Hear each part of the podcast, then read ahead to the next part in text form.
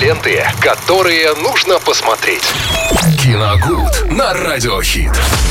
Рубрика «Киногуд» в эфире «Радио Хит» вместе с Виталием Морозовым. Виталь, тебе привет. Всем здравствуйте, всем привет, Настя, привет. Э, Сегодня поговорим о достаточно крепком триллере. Называется он э, «Свежатинка» 2022 года.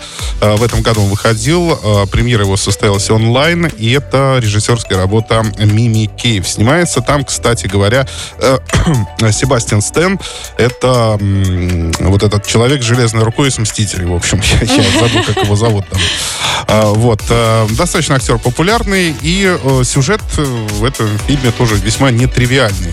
А После очередного неудачного свидания через приложение для знакомства девушка, но уже почти отчаялась найти себе бойфренда, когда вдруг неожиданно вышла ночью в магазин купить продуктов, а там стоит привлекательный парень Стив.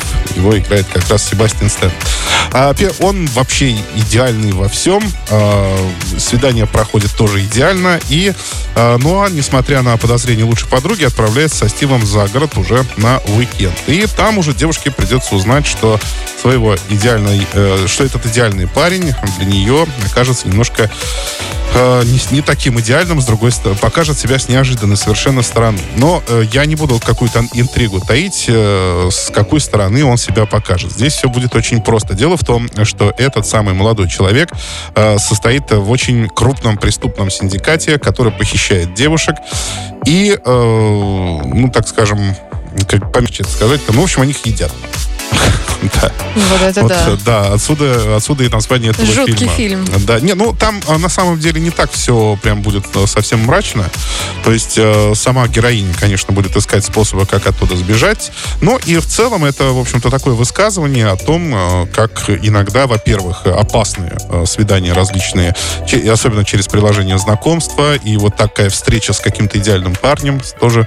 И, э, соответственно, то, как иногда, э, ну вот, мужчины могут бука- в буквальном смысле, смысле есть женщин. Ну, здесь, понятно, в буквальном, но имеется в виду, что ну, ментально, допустим, да, э, быть э, абьюзерами там и так далее.